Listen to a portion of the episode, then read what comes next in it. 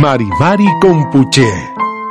Así partió la presidenta y así se abre un nuevo tiempo para Chile, su pueblo, sus naciones. Tiempos de refundación. Tiempos en que la República no son un conjunto de procedimientos, sino personas que no permiten que una ceremonia parta si hay otros que son reprimidos afuera en uno de los días más bellos de la historia, comienza una nueva emisión de La Cosa Nostra, el podcast del nuevo Chile.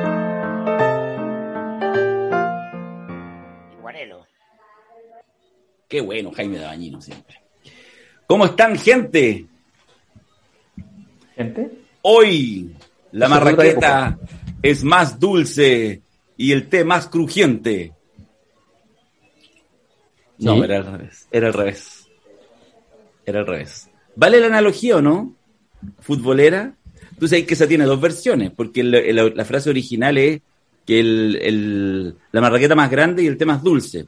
Y después Julito Martínez, ah, en la burguesía, lo cambió y dijo el café con leche y la marraqueta con queso. ya le puso. No, no, sí, sí, sí, sí, eso es verdad. Eso es verdad. ¿Por qué dicen eso de Julito? Julito es un hombre de tradición, familia y propiedad. Yo creo que igual Julio Martínez ayer, si hubiera estado, hubiera visto desde la mañana en este online, todo el día mirando. Se habría emocionado. Se habría emocionado al final, pero en la mañana habría dicho, ah, no son las formas. No, no, no, no, no. Pero igual no eran. Lo hace que da lo mismo, no, no es relevante, pero no eran. Pero qué triste espectáculo, había dicho Julito Sí, sí, había varios que estaban ahí con el credo en la mano para decir que triste espectáculo. El tema es que ya algunos, sobre todo en los medios de prensa, ya cachan que la cosa de repente parte desordenada y después termina maravillosa. Pero había varios con el credo en la boca. Pero no sabíamos, además, podía pasar cualquier cosa. Efectivamente, era, abierto, Pero era, un poquito artista, si no, le, no es que no le gustara el, caos, lo que pasa es que era esa típica cosa más conservadora de que el caos tiene que estar en el marco de el peso de la noche, digamos, y, no, no, no puede inundar el, el principio ordenador pero no era, no era tan así, Julito. Sí. Entrémosle al caos entonces. Entrémosle al caos, ya lo Entrémosle al caos, porque lo que pasa con, con, lo que sucedió ayer es que uno podría hacer un podcast eterno de seis horas y hay temas para todo. De hecho, la complejidad es como uno le entra, porque hay, panos, hay muchos planos que se superponen, muchos. Pero entrémosle al caos primero. La mañana fue, para ponerlo en esos términos, Julito Martínez, caótica. ¿Qué tenéis que decir, Macari, a eso? Tengo que decir que primero quiero felicitarnos por haber hecho el año pasado para el 18 de octubre, para el aniversario del, plebiscito, del estallido, perdón, una semana antes del plebiscito, haber hecho este seminario llamado La Refundación de Chile. ¿no? Ayer la presidenta de la Asamblea elegida, Elisa Loncón, hablaba de la refundación de Chile. Entonces estamos bien en los conceptos ¿ah? de respecto de para ponerle el marco de lo que está pasando. No, y creo que estamos asistiendo, evidentemente, yo he tratado de decirlo en distintos espacios y en todos los lenguajes, a un proceso de revoluciones, no de una revolución ah, en el sentido siglo XX de la palabra, de un conjunto de revoluciones. Hay un, por ahí un, un libro un epistemólogo, epistemólogo de la ciencia se llama Las Revoluciones Científicas, ¿no? Un proceso largo en, en, en desarrollo. Y estas revoluciones son de forma y fondo, ¿no? Yo creo que eh, lo de la mañana eh, es un momento de revolución de la forma, sin lugar a dudas. Vamos a tener que acostumbrarnos y sobre todo malas noticias para el partido del orden, ¿no? Vamos a tener que acostumbrarnos a que eh, las cuestiones más accesorias, que entre comillas están fuera de las instituciones, ya no van a estar afuera de las instituciones. Mm. Para mí eso es lo que pasa, es decir, no puede haber normalidad dentro del funcionamiento institucional si no haya normalidad, si no hay normalidad afuera. ¿no? Y en ese sentido tú ves una nueva institucionalidad que va a tener que estar conectada, para bien o para mal, ¿ah? con el entorno. Eso. Y mm. me acordaba, porque mi, mi, mi, mi edad cronológica me, me lo permite, ¿ah? el momento en que Augusto Pinochet le pasa a la banda a Gabriel Valdés, ¿no? Eh, y Gabriel Valdés se la pasa a Elwin. Y entonces, desde ahí, desde ese momento, eh, se instala para los 30 años siguientes un concepto muy usado, manoseado, ¿ah? al que no se le entra mucho al análisis de fondo, que es que republicano momento. ¿Ah? Ese es un momento, entre comillas, en la lógica del Partido del Orden Republicano. Mm. Ah, porque estamos presenciando al dictador, ¿no? Que asiste eh, con su investidura presidencial a entregar el cargo y todos, todos, ¿ah? eh, los que habían sido electos en cargo de autoridad independiente de su nivel de compromiso con eh, o de cercanía fenómenos como los detenidos desaparecidos, la represión, todos tuvieron que guardar solemne silencio, ¿no? Y entonces ese es el momento en que la ley ¿ah? la norma, ¿ah? el, el, que finalmente el, término de referencia final de cualquier militante del Partido del Orden, no se impone ¿ah? sobre la pulsión. Eh, esto es lo que diría Carlos Peña, o por lo menos la lógica de Carlos Peña, que es bien coherente para seguirlo, ¿no? El peso institucional eh, se impone. Bueno, y con el tiempo, después de 30 años, eh, a mucha más gente le ha terminado de cuajar, que eso era una completa anomalía.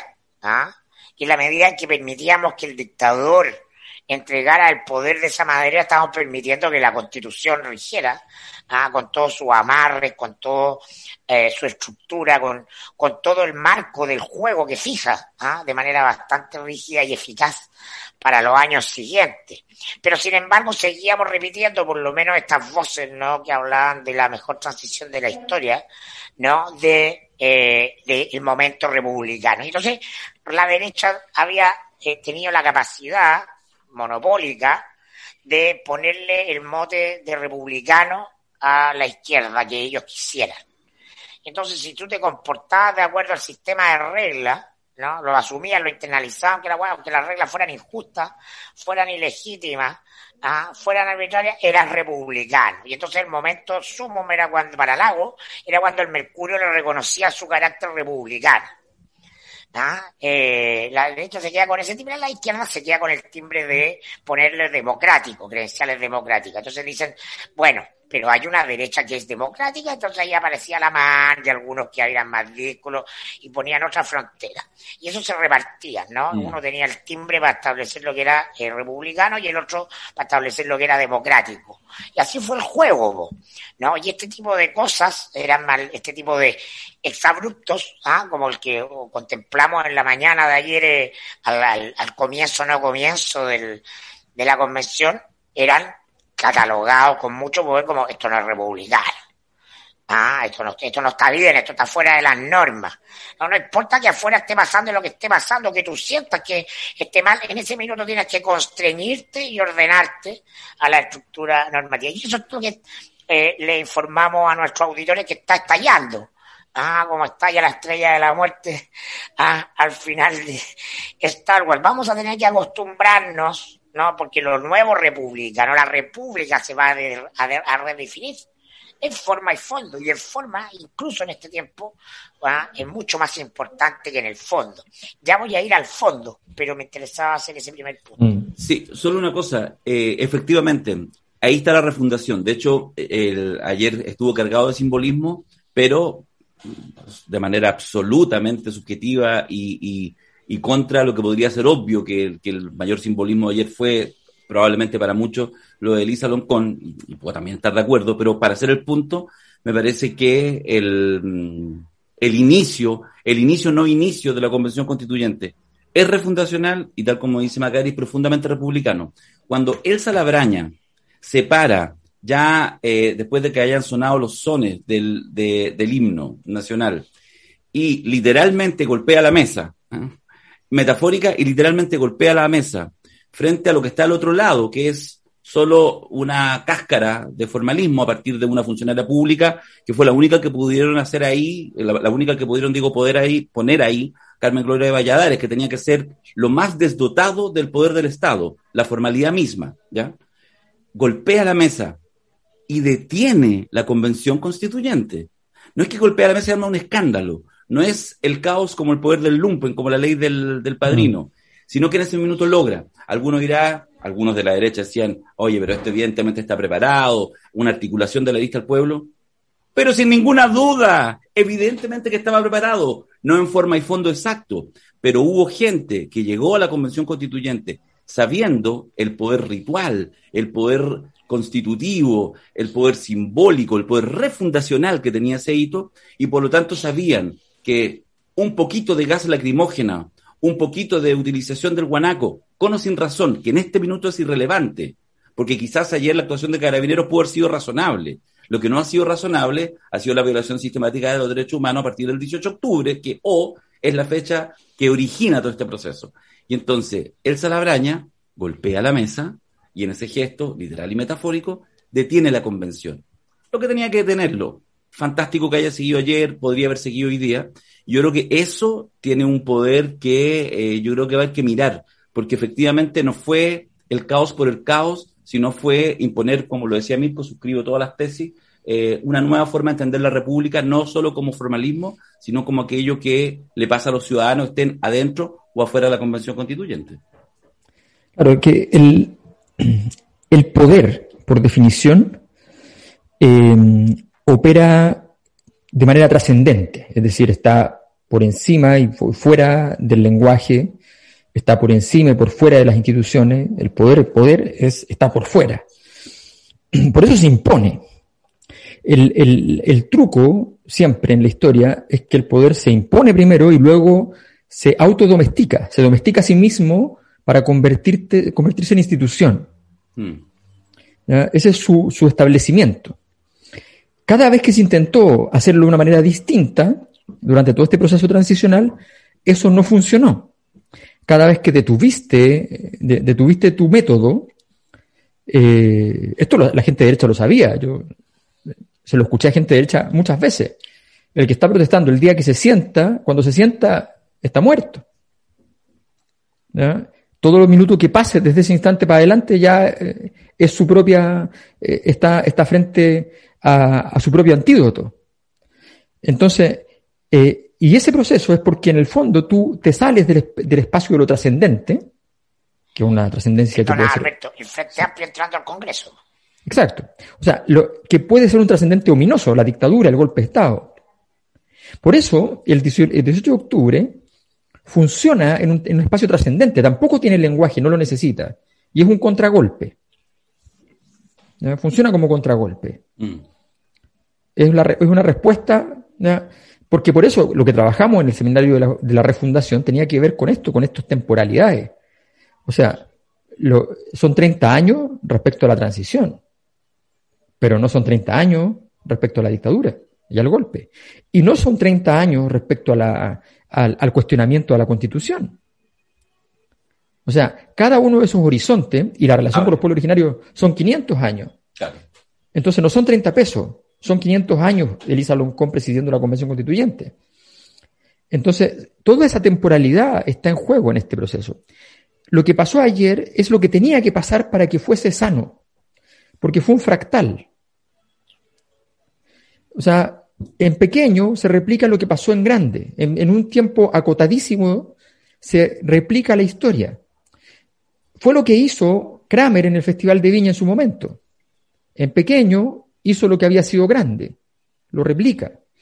Y la única forma, porque este, este proceso no es representable desde el punto de vista político, es representable desde el punto de vista de la puesta en escena. No tiene representación política carece de representación, está recién construyéndose las herramientas para la futura representación política.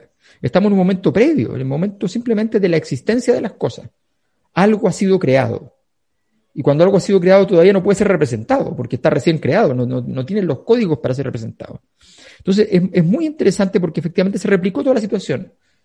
Vino los enfrentamientos con Carabineros, que, ojo, es muy importante esto en términos sociológicos. Eh, ¿Por qué en el mundo el movimiento ACAB, ¿ya? como movimiento independiente, me refiero, ¿ya? está en tantos países, en tantos países, en tantas ciudades, en tantos lugares. Yo camino por acá y en los juegos infantiles hay un rayadito chico que dice ACAB y qué sé yo. Eh, bueno, por, por, una razón muy simple, porque la mediación frente a la protesta no está en la política.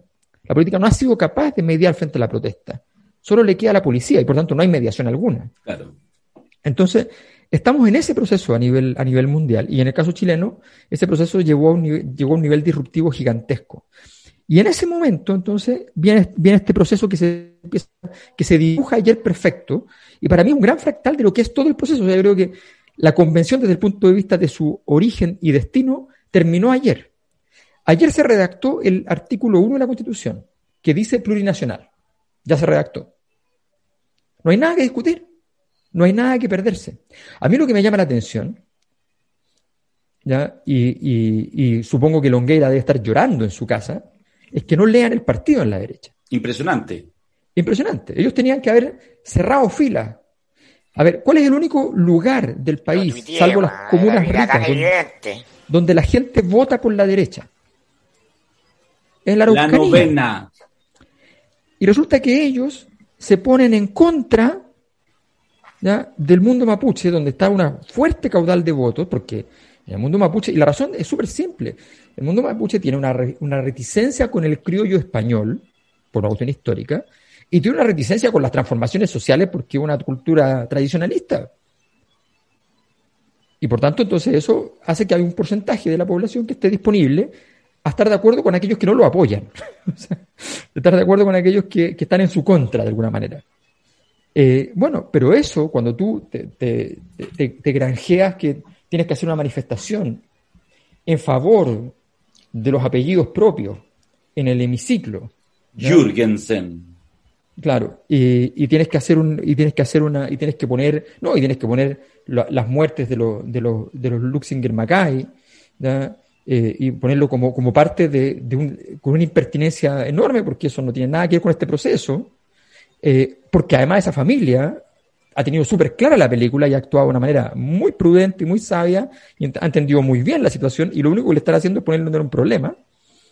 Entonces, eh, es, vergonzoso, es una, es una derecha que no ha sido capaz de nada. Y a mí me parece muy interesante que entonces eso, y eso se revela en un solo gesto. O sea, cuando, cuando Tere Marinovich fuma, sin fumar, pero fuma dentro de, la convención, lo que está haciendo es destruyendo una tradición de la derecha, no, una, no cuestionando la convención está destruyendo la tradición de la derecha que ellos respetan las instituciones. Lo único que le quedaba por decir a la derecha, lo único que tenía que decir allí, respetamos la historia de Chile y la historia de las instituciones. Lo único que podían hacer, lo único que podía exculparlos de todo. Y allí está, ella siendo imprudente, procaz. La Pamela Giles de la derecha, pues, bueno, y, es probablemente el liderazgo más relevante que tengan en los constituyentes, que capaz que ni siquiera sea la Marcela Cubillo, sino que sea Bateria Marinovich. Pero no se da cuenta que, mira, Pamela Giles puede ser caótica, pero normalmente no hace cosas que estén en contra de, su sector. Eso es cierto. Esto es absurdo. Esto es un, un, error total porque, porque rompe un principio fundamental, que son justamente lo, que ha estado diciendo la derecha todo este rato es que, oye, no es la forma, no es la forma, no es la forma. No puedes estar tú en el no es la forma. Entonces, es súper interesante. Yo creo que esto revela que la derecha va a estar en un plano ridículo en la convención, que, efectivamente perdió todo su poder, y que la pregunta en el fondo es cómo el resto se las arregla para, para redactar lo que haya que redactar. Desde, entraste con la derecha y yo creo que eso nos abre una discusión, pero si me, si me permiten, yo la, chutearía un par de minutos, que es un poco la lista política, porque yo creo que hay mm. varias cosas. Lo de la derecha está interesante, qué es lo que pasa en la otra fuerza, el rol articulador del Frente Amplio, en fin. Yo creo que hay esta cosa. Pero antes de entrar a eso, propiamente tal, no sé, una opinión, si les merece, lo de Elisa Loncón, de alguna manera lo de Jaime Baza, hemos dicho, hemos planteado que seguramente este va a ser el momento, fue el momento unipersonal, etcétera, y después ya va a ser un poco más irrelevante o no el tema de estas autoridades. Pero, pero, pero sin duda que el momento en que asume Elisa Loncón no exenta algunas dificultades, eh, el discurso que lanza, eh, todo el simbolismo, etcétera, hay algunas fotografías muy notables. Bueno, en fin, todo lo que estamos hablando no son 30 pesos, son 500 años. ¿Alguna, alguna palabra respecto a eso? Era más o menos previsible tanto lo de Loncón como lo de Baza, pero no deja de ser siempre interesante cuando ya termina materializándose. ¿Cómo lo ven? O sea, cuando yo hablaba de que hay un fondo en la convención. Para mí el fondo no es el análisis político de, ordenación, de correlación de fuerza. El fondo, fondo, el discurso de Elisa Loncón cuando toma posesión de la presidencia de la, de la convención, porque hemos venido hablando reiteradamente del cambio de ciclo. Y entonces ella reafirma desde un lugar institucional eh, inédito y muy poderoso, que es lo que nos convoca, la, la, convención y la presidencia de la convención son muy poderosos en este contexto de cambio. Es probablemente la autoridad más legitimada que tiene Chile hoy día, ¿ah? en términos de, de, de, de metafísica ¿ah? del poder. Y lo que dice, ¿no? Lo que dice es eh, algo que nosotros también hemos venido trabajando en los seminarios, lo decía la, la, Maya Alves, pero es distinto en lugar de donde se dice que es la cosmovisión mapuche, que es una matriz central del cambio de ciclo, ¿no? Va a ser una cuestión accesoria, decir, oye, qué pintoresco, vamos a respetar esta visión, nosotros seguimos con nuestra vida y esta visión ahora la vamos a respetar y que ellos hagan lo que quieran. Y dice eh, los derechos de la madre tierra, ¿no? Vamos a respetar a la madre. Después, en una entrevista se eh, larga sobre el tema de la mujer y su conexión con lo femenino, ¿ah? eh, con la naturaleza, como hay una implicación ahí en esa cosmovisión muy potente. Y entonces, ¿no?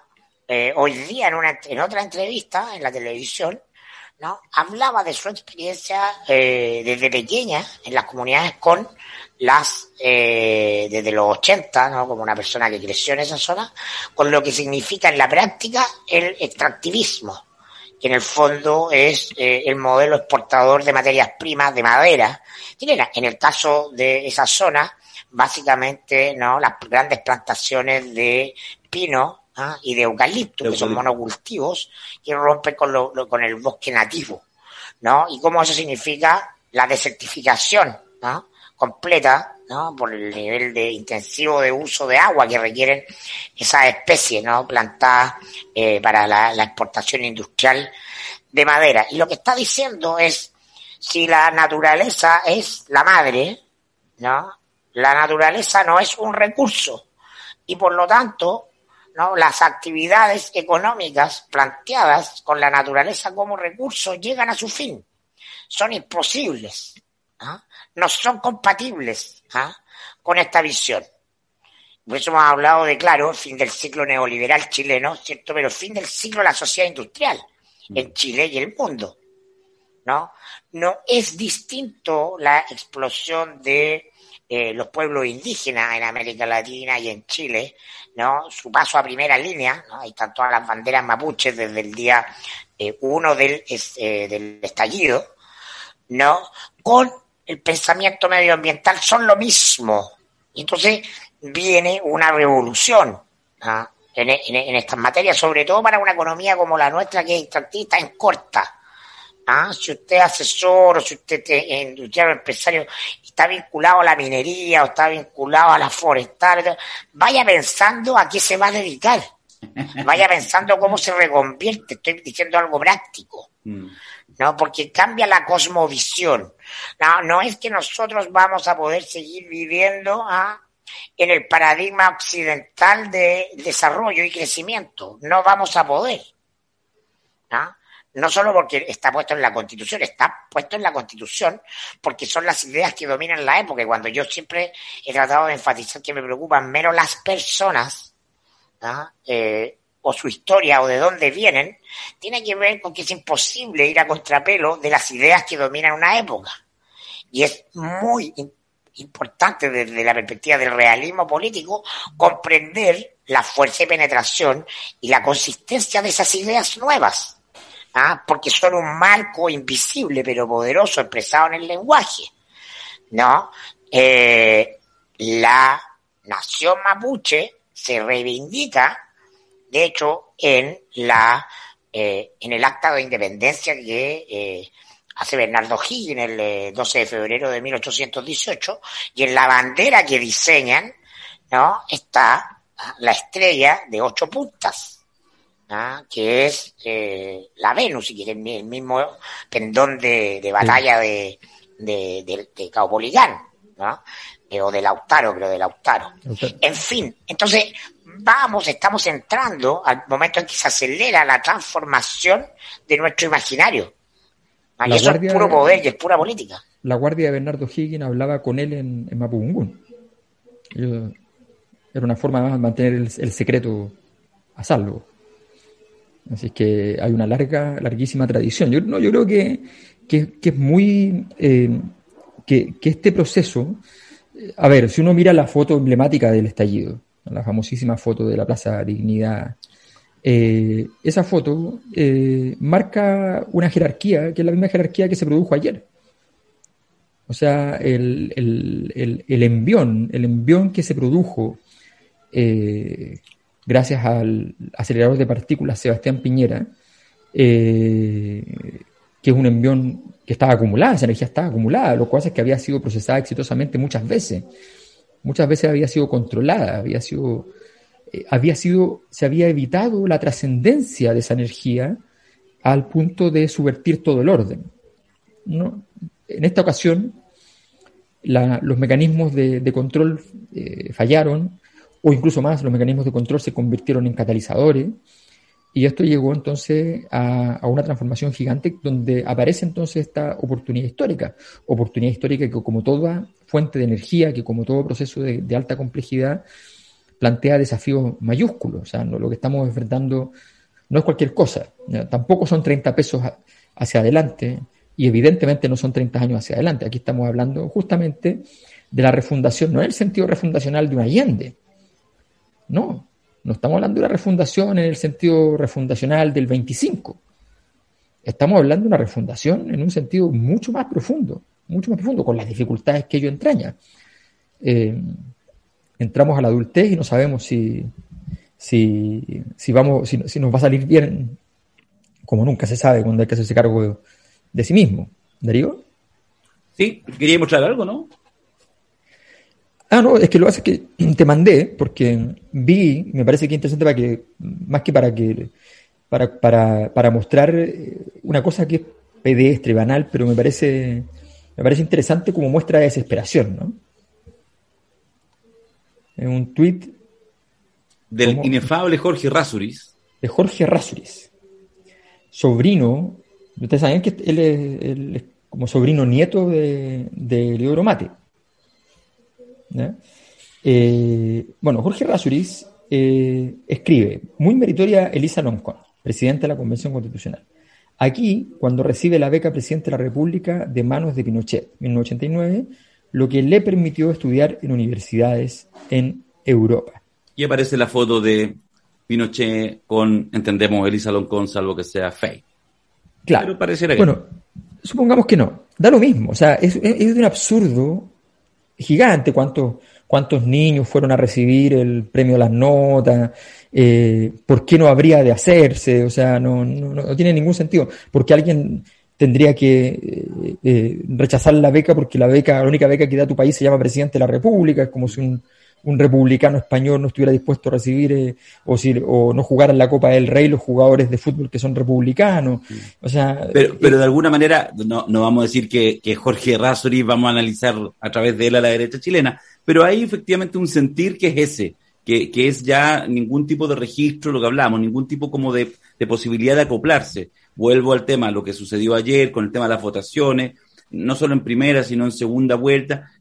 No, o sea, optaron por una estrategia muy pensada de, o no sé si muy pensada, pero de absolutamente consistente de atrincheramiento sin moverse un ápice, un ápice, un ápice, con una mayoría que, o sea, con una cantidad, digamos, convencional que no sirve para nada, y que de hecho ayer que tenían la posibilidad como de abrir un poquito el juego, decidieron que no, es decir, van a ser espectadores de una derrota, que yo creo que ellos no, lo, no logran calibrar de qué tipo es, pero van a ser espectadores de la derrota, y ayer al menos en las primeras jugadas decidieron no jugar, sencillamente. No. Van a perder por vocover. Es como una derecha venezolana, sí. ¿eh? Que, cada vez que está haciendo, tratando de, hacer un gol en, de descuento, eh, sencillamente lo arruina y, genera que pierde 5-0, digamos. bueno, ese atrincheramiento es justamente la falta de liderazgo, una falta de liderazgo que recorre a todo el sistema político y que ayer se expresó en esta reacción, eh, yo te diría un poco exagerada y ridícula de poner como en un marco y arriba de un altar a la funcionaria del eh, Tribunal Calificador de Elecciones. ¿Sabes que obviamente que no es que estoy, o sea, me parece excelente, ¿no? Es una burócrata por excelencia, con buenos modales y con temple, ¿ah? que tiene lo que tiene eh, un razonable eh, juez de policía local, ¿ah? o el carabinero de pueblo que se enfrenta a una circunstancia de arbitrar un conflicto, en cualquier parte, que es parte del, del patrimonio de Chile. ¿ah? Mm. No, no, no, no, no, no, no, es distinto a eso. Sin embargo, está tan la cagada, ¿ah? está tan desfondado el liderazgo político convencional que se expresa desde la cabeza de, la organización del sistema chileno, que es el presidente de la República, que eso ¿ah? nos parece que eh, mm. está para designar a la señora eh, eh, como presidenta encargada de Chile, porque eso es lo que se necesita. ¿ah? Basta con eso. Basta con ¿ah? un poco sentido común, aplomo, y una actitud tranquila. ¿ah? Y decimos, oye, oye, mira esto. Porque hay tanto criterio, ¿ah?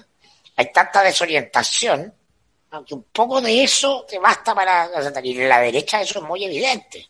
Pero sabes que, justamente por eso estaba hablando de la Elisa Loncón recién, por eso de hecho me resonaba, lo, lo, voy a comentar, lo de Carmen Gloria, ayer hice un par de, de tuiteos al respecto, con algunos diciendo, ah, pero qué mala onda con Carmen Gloria. No, si no tenemos ninguna mala onda con Carmen Gloria.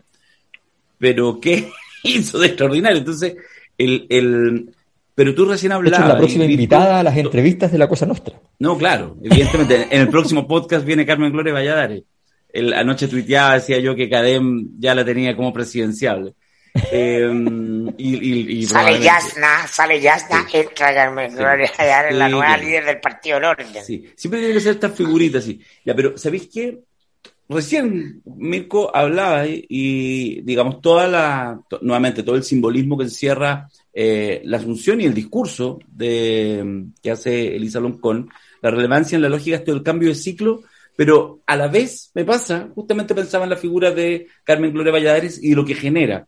Lo que ayer pasó, la reacción, aquí se van a enojar el 80%, al menos de los amigos que yo tengo en la Cosa Nostra, porque vi y el 80% de los amigos de la Cosa Nostra tuitearon, ¡oh, la raja la Carmen Gloria! Ya, yo quiero entender que es parte de la emoción. Ayer fue como un partido de fútbol de ocho horas de duración con Twitter en mano, entonces estuvo dinámico y todo. Y uno entra un poco en el juego, pero de verdad, este comentario eh, parece como de, cachorro golpeado. O sea, es efectivamente, estamos tan golpeados que cualquier cosa, cuando viene de la institucionalidad muerta, que responde mínimamente, porque además, perdón, igual ella también en algún minuto se empezó a sobregirar, estuvo más de lo que, lo que correspondía, agarró cámara para el discurso de Lisa Loncón. O sea, no, pero dijo, si quieren me quedo, si quieren, me, quedo. Pero por favor.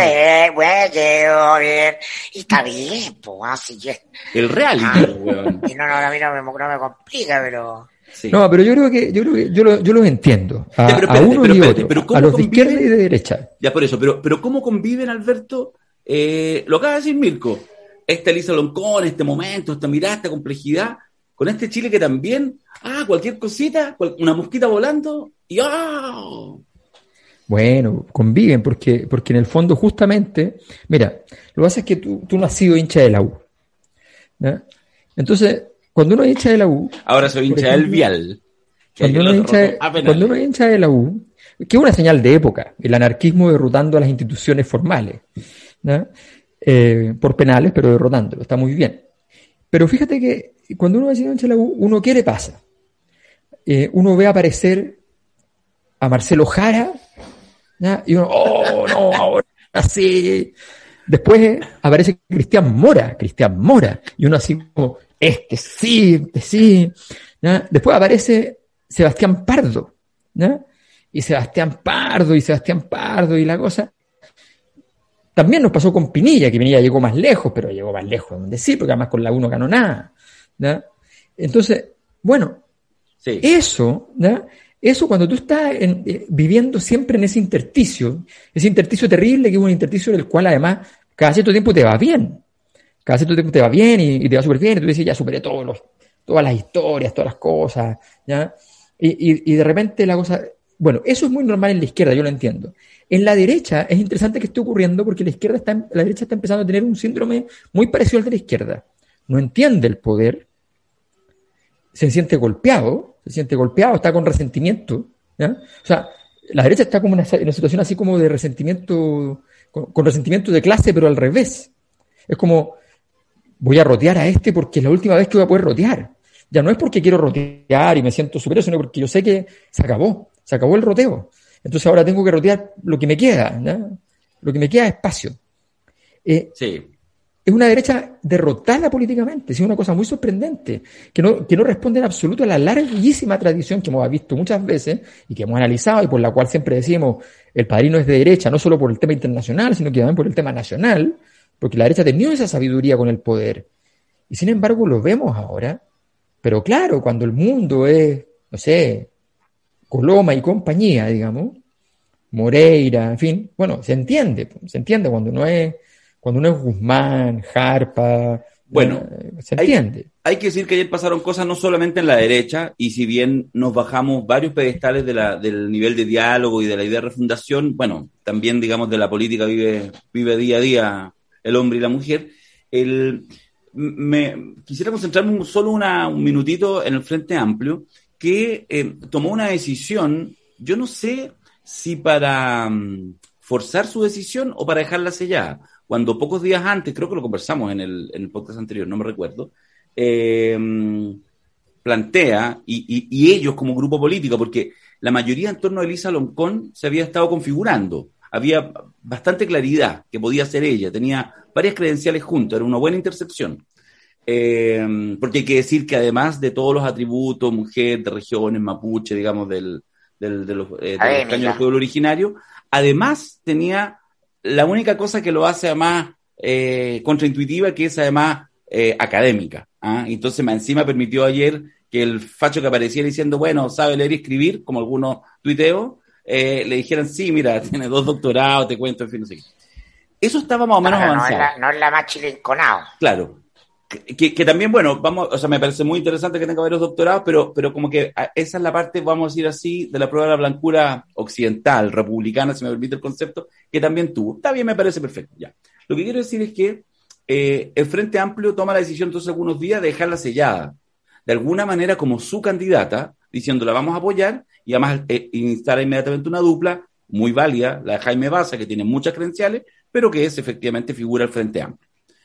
Entonces, y le resulta la jugada. Eh, yo solo hacer esta provocación citando, parafraseando, por algo, por algo el PC no la apoya desde el minuto uno. ¿ah? Por, algo el PC no la apoya desde el minuto saben que están en primaria. Exactamente. Y él veía ayer, entre muchas cosas, pero me parece que hace una buena síntesis, nuestro buen amigo Axel Callis, que hace el siguiente tuiteo, y lo comento con esa provocación se las dejo. Dice, y en estos momentos, pone Axel, el Frente Amplio pasa a reemplazar al Partido Socialista de la Transición en el rol de articulador entre la izquierda izquierda y la centroizquierda. Saludos a la nueva bisagra de la política. El premio es tener la presidencia y la vicepresidencia. Los costos comienzan mañana. Me pareció sugerente. Es bueno, es bueno el, análisis. Primero porque asume algo que es cierto, y es que tienen ambas cosas, que teniendo lo segundo se tiene lo primero porque lo primero no tiene propietario. Eh, y, que en el fondo, y aquí hay, aquí hay una cosa que es interesante, que hay que, hay que entender. El, Frente Amplio eh, ha tenido la capacidad para entender que efectivamente el proceso que estamos viviendo es un proceso que, va a tener muchas idas y vueltas, pero que en el fondo ir, amarrando las situaciones es algo clave, es algo crucial eso es lo que el, Frente Amplio ha logrado comprender. Y entonces ha ido quedándose con aquellos elementos que configuran la futura posible institucionalidad. Es posible que no funcione, ojo, ¿ah? por dos razones posibles, que son distintas, no, no son las dos juntas. Una alternativa es que no funcione porque sencillamente la institucionalidad emergente al día de hoy no logre finalmente cuajar como una institucionalidad futura. Y por tanto, eh, este, este embarazo sea fallido y se aborte entonces el proceso. Y en ese caso entonces el Frente Amplio quedará eh, medio inmovilizado. Eh, en ese sentido, George Jackson en todo caso lo ha hecho bien porque él entiende que no tiene que estar él comprando él las acciones del proceso, sino que el Frente Amplio las compra por él. Y si el Frente Amplio las tiene, él las tiene. Y si no las tiene, él puede declararse en distancia. Lo ha hecho muy bien en ese sentido. La segunda alternativa es que sencillamente ese proceso, eh, efectivamente tú logres llevarlo, logres conducirlo, logres tenerlo, pero que ese proceso tú no tienes una historia que te ayude a tener lo que Pierre Bourdieu llama la estructura de los capitales a nivel de, la, de, los grupos de personas. La estructura de los capitales, ¿qué significa? Que, que si yo, por ejemplo, hoy día, a mis cuarenta y tantos años, em, tengo un determinado ingreso, pero yo cuando era chico, mi familia tenía un ingreso mucho más bajo, y mis papás no eran profesionales, y mis abuelos nunca fueron, y soy el primer profesional de la familia, si eso es así, la tendencia de mi estructura de capitales es a devolverme para atrás.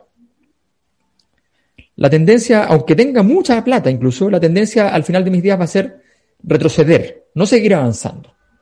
Por el contrario, esa gente que dice, pero ¿cómo? Si yo he quebrado siete veces. ¿Ah? Claro, tú quiebras y al día siguiente te levantas, vas a un banco y dices, oye, fíjate que quebré, me serví un café, entonces te quiero contar porque quiero hacer un nuevo negocio, Sí, pero que usted quebró. Ah, no me entendiste. ¿Por qué no llamáis a Jaime, el, gerente? La estructura del capital está intacta. Se te movió un poco las lucas, pero no es la estructura del capital. Entonces, cambia esa historia. Entonces, es distinto. Cuando los, los actores nuevos aparecen, a veces no se dan ni cuenta y terminan haciéndole la pega. Entonces, no sabemos efectivamente, pero de momento es completamente cierto porque además el PS ha estado con una gestión, o sea, esta gestión es para morirse. Es literalmente para morirse. No, no de una manera trágica y espectacular, no, de una manera penosa, lamentable. O sea, que el Partido Socialista, en medio de que va perdiendo toda esta influencia, se deje llevar y llevar y llevar por la historia, es increíble. Eh, ha flotado por sí solo, ha flotado por sí solo y, y, no han tenido la capacidad para afrontar este proceso. Entonces, eh, el Frente Amplio los ha sacado de paseo, los ha citado a reuniones, los ha descitado, no solo con el tema presidencial, ¿ah? ojo, de mucho antes, de que partió el gobierno de Piñera. No, juntemos, trabajemos juntos. Ah, no, es que no, estamos viendo otras cosas. Ah, pero mira, sigamos. Ah, no, pero vamos para. O sea, un caos. Y, sin embargo han estado ahí como, sí, nosotros sabemos que ustedes son los que vienen para adelante, así que queremos estar allí. Una cosa vergonzosa, sin, eh, impúdica y patética. Bueno, ese es, el, ese es el proceso que estamos viviendo. Entonces creo que a mí me parece súper interesante lo que, el análisis de, Axel porque da cuenta de un hecho cierto. Y efectivamente, lo nuevo está siendo administrado desde el Frente Amplio. Eh, aunque lidere Jadwe, aunque gane Jadwe, lo nuevo está siendo administrado desde allí. Oye, y en eso, déjame hacer un apunte también en esta como arista política algo partí señalando al inicio del podcast con, a mí me parece una jugada eh, de verdad de mucha calidad lo que hace la lista del pueblo, eh, básicamente porque además fue súper, ha sido complejo la gestión de la lista del pueblo, administrar una eh, extraordinaria diversidad de visiones, o sea, la lista del pueblo lo que tiene es un triunfo que, tal como algún minuto comentamos, podría perfectamente no servirle de nada, porque era un triunfo pero de la diversidad. Entonces, cuando tú esa diversidad de mirada, de gente que se inscribió porque era independiente, armamos una estructura a nivel nacional y nos anotamos un triunfo y el logo Lista del Pueblo sirve, bueno, después eso eh, es muy difícil de administrar. Y por eso es que en la semana siguiente a la elección apareció la vocería de los pueblos, aparecieron otras configuraciones, los autónomos, etcétera, que ahora se han ido agrupando en una cosa que además también aprovecho saludar, que son, no sé, qué sé yo, los constituyentes del norte con Cristina Dorador, es decir, distintas configuraciones que no representan los clivajes clásicos. Pero yo creo que fue bien interesante lo que hizo la lista del pueblo porque logró, ya en el momento decisivo, ahora, después de la elección, que la instalación de la convención constituyente, marcar lo que comentábamos al comienzo, es decir, fueron los que lograron hacer que la convención no partiera y que ese no partiera fuera el, el, verdadero inicio de la convención, esta, esta mirada republicana, como insistimos. Hola Sandro, ¿cómo estás? El spa, Sandro en el spa. Sandro en el spa, muy bien. va, a ir a, va, a ir a, karate. ¿Va a karate? Ah, ya. Ah, ya. Voy a imaginar una bata ahí, un masaje. Excelente. Bueno, en fin, creo, creo que la lista pueblo y, y, y, la, y, y la pelea final, digamos, la vicepresidencia, porque, mira, dos cosas cortas en la primera elección presentaron una candidata porque se sumaron a la otra mm. candidata, digamos, Coya, de apellido Godoy, Isabel Godoy, creo, perdón. Muchos nombres nuevos a uno se le van, pero atinaron a una cosa que es súper relevante, que uno podría decir, ah, no, me quedo hasta el final, dogmáticamente, dogmáticamente, no, porque en realidad la Elisa Loncón sí, pero ahí había algunos ruiditos, lo que estábamos hablando recién del Frente Amplio, y otras articulaciones y otros actores políticos del pasado que también tuvieron presentes, vamos a omitir por ahora, pero atinan en los cinco minutos de pausa decir, ok, se baja por completo y toda la lista del pueblo en segunda pasa a la Elisa Loncón y por lo tanto hace que ese momento no, no pierda. Gana Elisa Loncón en segunda vuelta, pero va a ganar perfectamente. Pero en la segunda votación, con mucha amistad, con mucho cariño, con mucha fraternidad, pero mantuvieron la, eh, además el, el liderazgo con, el, con lo simbólico que es de Rodrigo Roja, que ya empieza a ser una mm. figura, que empieza a despuntar, el pelado Bade, ah, que está ahí siempre en la lucha, pero que es un pan de Dios, que estuvo en nuestro último seminario, en el conversatorio que hicimos con la gente de la lista del pueblo, eh, que es un personaje más de verdad muy interesante, un cabro con leucemia hace seis años, eh, que de verdad que tiene un registro moral y una intensidad personal que es muy fuerte, y lo mantienen hasta el final, porque efectivamente la Elisa Loncón es una cosa, pero la dupla al menos les vamos a señalar que aquí hay otra perspectiva, vamos a generar acuerdos, pero aquí hay otra perspectiva. Entonces logran articular a una cosa que no es solamente la izquierda u otra izquierda no comunista, sino que es más profundo, más complejo, y si logran administrar esa diversidad con inteligencia y con, con cierta sapiencia y con cierta sabiduría, también releyendo de repente el libro Las 50 leyes del poder del padrino, eh, pero incorporando otras variables, creo que pueden ser un actor relevante que tenga futuro. Eso, esos otros son identidades locales, son territorios. Exactamente. Ah, Exactamente. Una forma de organización y de división de sensibilidades que ya sale del marco izquierda-derecha. Claro. Entonces pasa que tú los veías en la calle y decís, ah, es la ultra. No, po. También, un poquito también. Ah, pero son los territorios, entonces son los territorios. Entonces, los territorios no hay ideología, hay una cosa así como. Sí, pero no solamente. Nueva, nueva identidad, nueva forma de identificarnos. Sí. Claro, lo que pasa es que yo creo que, lo que define el hecho de ser ultra eh, está en, voy a decirlo, yo lo digo siempre con esta crueldad, digamos, está en la convicción del carácter prelingüístico de su proyecto. O sea, el proyecto está antes del lenguaje. Y, y, lo que está pasando en este instante, por eso hemos, hemos hecho eh, todo, este, camino, creo, en esta conversación, sin, sin, haberlo preparado, pero estamos haciendo un camino en el cual se, se revela que el carácter prelingüístico de la convención está en la derecha. Claro. Es la derecha la prelingüística, porque la lista del pueblo, hasta el momento, lleva, ¿para qué andamos con cosas? Simplemente, eh, pura jugada limpia, sencillas, pero sin enredarse, donde tú efectivamente apuestas por tu proyecto, si vas a perder, pierdes bien, nunca pensaste que ibas a ganar tampoco, tampoco te pasaste una película de que no, defiendes lo tuyo, en su momento das los votos para lo que tenga que darse, que corresponde dar, eh, estableces que tienes parte en, el, en, ese, en ese proceso, eh, y en el fondo entonces tienes, tienes eh, dos grupos de actores como grupos, me refiero, como grupos que es lo que va a ser más importante, como vamos a decir como bancadas, ya para, hablar en el lenguaje convencional.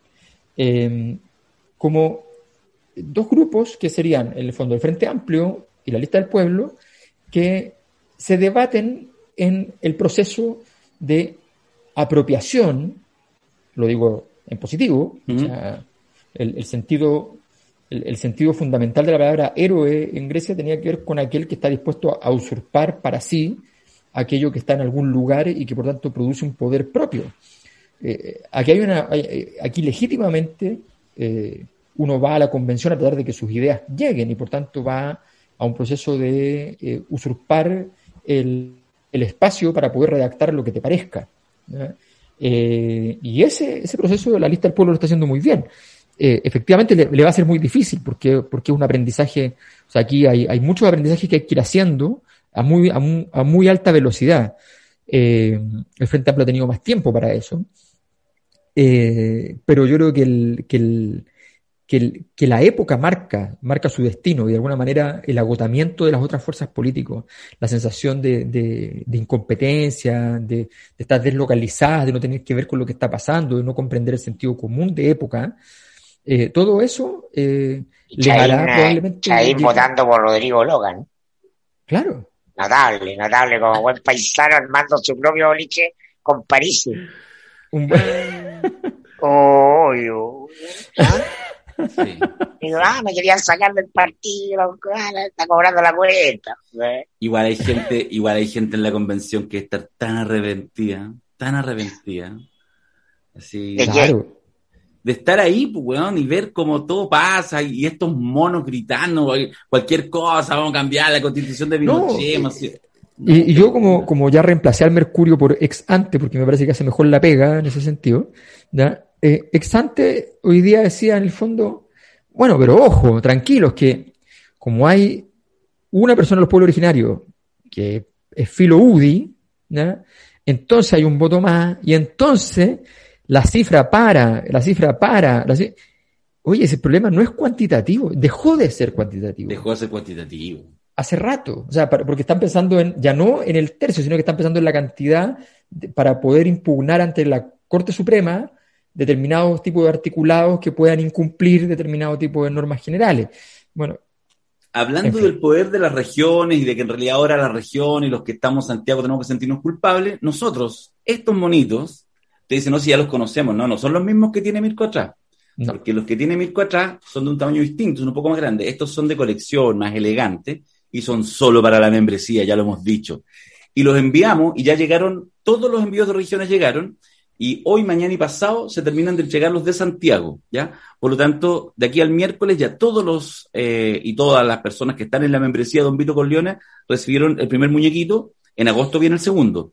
Pero, para que la oferta sea aún más conveniente, mira, nos empezaron a llegar, yo les envié algunos, ustedes la han visto eh, por interno, fotos de gente que le llegó hoy, como foto con el cabro chico, con la guagua, lo tienen en el living, etcétera.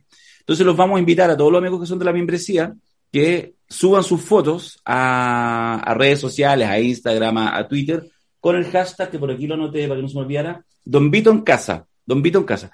Y con todos los que participen esta semana vamos a sortear una cabeza de caballo el próximo lunes. ¿Está buena o no? Se la dejamos en su cama. Y le, podríamos, mandar un Don Vito a los convencionales. Bueno. 155. Sí. No. no. Pero les podemos mandar, hay que decir, algunos convencionales tienen, ya les llegó. Sí, por eso. Porque algunos una cosa nuestra, una, cosa nuestra se pone con la convención constituyente. Yo, yo se los enviaría a nuestros convencionales. Cuando estén, pues claro, cuando estén discutiendo el reglamento, para que se vean a Don Vito y digan, a ver, ¿ah? ¿dónde está la maldad acá? Está buena, está buena, me parece. Oye, perdona, voy a aprovechar al tiro un par de avisos comerciales. El, entre miércoles y jueves está en la página web nuestra toda la programación del segundo semestre de los seminarios, ya que hemos estado con algunos ajustes, poniéndole fecha, toda la programación de los seminarios para los que quieran inscribirse en el próximo seminario, en la membresía y todo. Y hoy mismo ya está, en este minuto, está ya la actualización del taller que haces tú, Alberto, el de libros y autores, que está eh, reventándola, porque si bien son trimestrales, ya está la actualización del tercer mes. Entonces, si tú te quieres enganchar ahora a comienzos de julio, ya está toda la información de los próximos tres meses del taller de libros y autores. Así que. hay, tanta gente que ya me pasa que originalmente era de, de, voy a decir con mi horario, ¿eh? de, de una de la mañana a tres de la mañana. Después tres y media. Después cuatro. Lo último fue cuatro cuarenta. ¿En serio? Ya. No, ese es tu problema. Como la, como la canción, como la canción de, ¿cómo se llama? Las 4.40. Las 4.40, sí. Oye, para ir cerrando, solo quiero decir lo siguiente. Gabriel Boric, te salvaste. Ibais deportada en este, en este podcast con tu oncecita con Paula Narváez. Agradece que hubo instalación de la Convención Constituyente y ya se nos olvidó.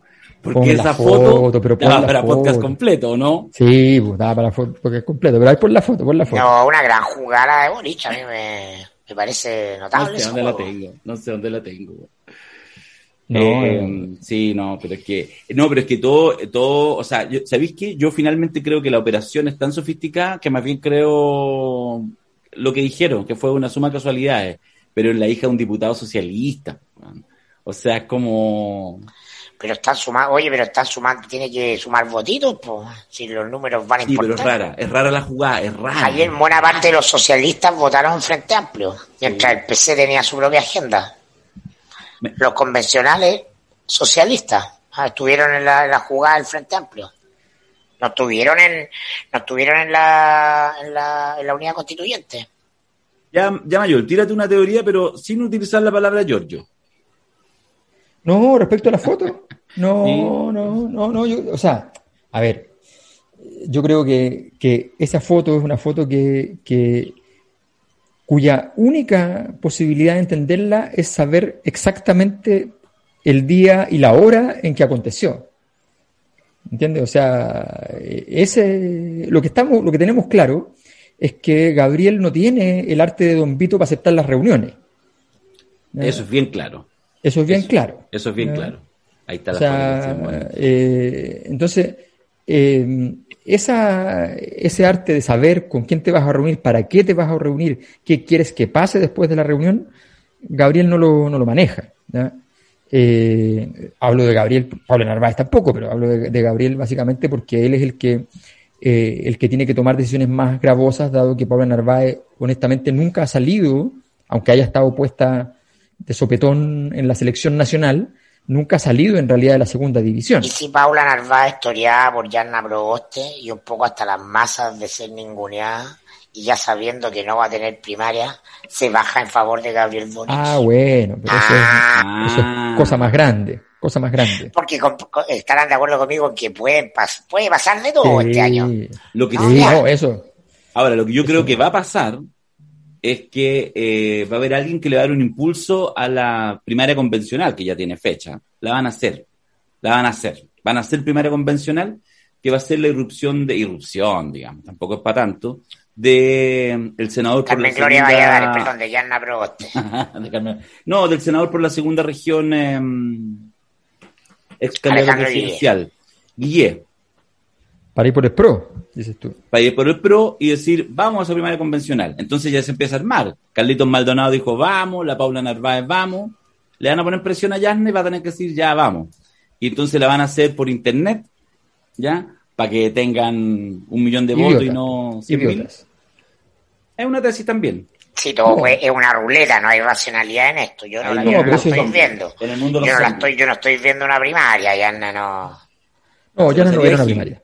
Se va a hacer sí, no, no, no, no. Casi te apostaría un single mal 12 años que no. Que no hay primaria ahí. ¿De que no hay primaria o de que ella no participa en las primarias? Porque no hay primaria, no hay primaria, no hay primaria. Villarna es la candidata al sector de los partidos porque puede que Paula diga, ah, váyanse toda la cresta, igual me voy a votar con Boric, chao. ya, un single mal. Ya, un single mal. Yo digo que hay primaria. Que hay alguna primaria convencional de, de la concertación. o sea, la única forma que haya primaria, que podría ocurrir, es que no vaya Yasna. Ya, pero, que no vaya Yasna ya, pero, pero no me, no me forcí, pues estamos haciendo una apuesta que es más liviana. Mirko dice que no hay primaria no, lo que pasa es que, es que no llevar a Yasna es, es como ser el Fredo del año o de los cuatro años. O sea, objetivamente, más allá de que muchas cosas pueden cambiar, objetivamente, hoy día, quien gana es Yasna Proboste. Mm. Mm. No porque Yasna Proboste represente los partidos, no porque ella sea DC, no, para nada, olvídense de todos esos argumentos, porque Yasna Proboste siempre ha sido, ha estado en un, en un lugar en el cual, o sea, su partido está un lugar y ella está en otro muy distinto. Ella está muy cerca de lo que hoy día es el punto de articulación del sistema. Eso que Axel Callis llama en fondo que eso está tomando RD, ella ha estado siempre parada en esa zona. Esa zona fue marginal durante mucho tiempo y ella se comió la marginalidad con dignidad y decencia. Eh, y cuando dejó ese marginal, ella está entonces parada en la posibilidad de articular en un ancho de banda grande. Por eso funciona, por eso es la única persona del sistema del orden, la única persona que se puede sentar con Piñera llegar a un acuerdo y salir indemne y crecer. ¿Quién puede hacer eso? Si lo hace Gabriel Boric, si lo hace cualquiera, no lo, no quedan, ah, Hasta la Isquia y la Pati Muñoz travillaron con la foto con Piñera. Exactamente, exactamente. Entonces, entonces ella tiene esa capacidad. ¿Por qué? No nos olvidemos una cosa, así que yo creo que aquí la historia es muy interesante. Pregúntense lo siguiente. ¿Por qué Yarna Proboste fue sancionada como ministra de Educación de Bachelet cuando ella había resuelto el problema de los pingüinos. ¿Por qué? Porque la élite de la época, la derecha de la época, consideró que esa solución, que había sido súper conveniente, pero que había significado sacrificar la LOCE en un ámbito específico, a nivel de los colegios, eso había sido un error. O sea, la puerta estaba tan cerrada a cualquier cambio que ellos dijeron, por gente como esta nos comimos esto. Esa es la brutalidad. Ese fue el nivel de incomprensión de la derecha. Oye, después lo hemos visto. Dile a tu asistente de cámara que la idea es que el micrófono no se vea, porque están atrás. Sí, está el micrófono de la. No, ¿El, karateca? El karateca. El karateca quiere pantalla. Si así el mundo de hoy, pues. Así pantalla. A youtuber, a youtuber rápido. Ya, y, quiere, mostrar, quiere mostrar su musculatura y todo, está, sí, está sin polera. Sí, ya, sí. Está sin polera. Imagínate Estoy con polera, ah. pronto. Ah, ya, ya, ya. Cuidadito, cuidadito. Ya. Eh, seguimos la próxima cuando me semana. Encontraba con, cuando me encontraba con Mayor en el gimnasio, ah, pues, ahí en Simón Bolívar. Ahí sí. ¿En serio? Los dos. Ahí. ¿Cuál más musculoso? Qué ordinario. Sí, ¿Se encontraban en el gimnasio ustedes? Sí, sí, pues sí. Menos mal que no los conocía en esa época. No era, mi época era mi época Tony Smell. Y ya, ya nunca más puedo ser. Sí. Ahora, mi pinta de gimnasio era mucho peor que la de Mirko. Mirko iba bien, bien parapetado. Yo iba con. No. Son, son una vergüenza para la familia. Además, yo iba con libros. vergüenza para la familia. ¿Ah? No, yo era una vergüenza para todos, para la familia y para los del gimnasio. Porque además iba con libros. Leía mientras hacía ejercicio. Ya. Arte Panul, gracias Arte Panul. La cabeza es arroba la cabeza Hartum. En fin, gracias a todos y a todas. Ha sido una, una, bella jornada igual ayer, ¿ah? Todos ahí. Sí. A ver, epifánico. Sí. Termina el día de una manera muy epifánica. Sí, precioso, precioso. Pero bueno, seguiremos analizando cómo la política la va cagando. Para eso, el próximo lunes usted nos sintoniza y verá qué tonteras ha hecho durante la semana. Y en tres meses más. Para disminuir la convención constituyente. ¿Y algún comentario del, podcast con el doctor o no? Viene mi cumpleaños. Y en tres semanas más, el directorio porque las etapas de la Revolución Francesa. claro, claro. el directorio. El directorio y después Napoleón. La cosa nostra, el directorio. Veamos, veamos quién es Napoleón. Ya, Chabela, nos vemos. Chabela.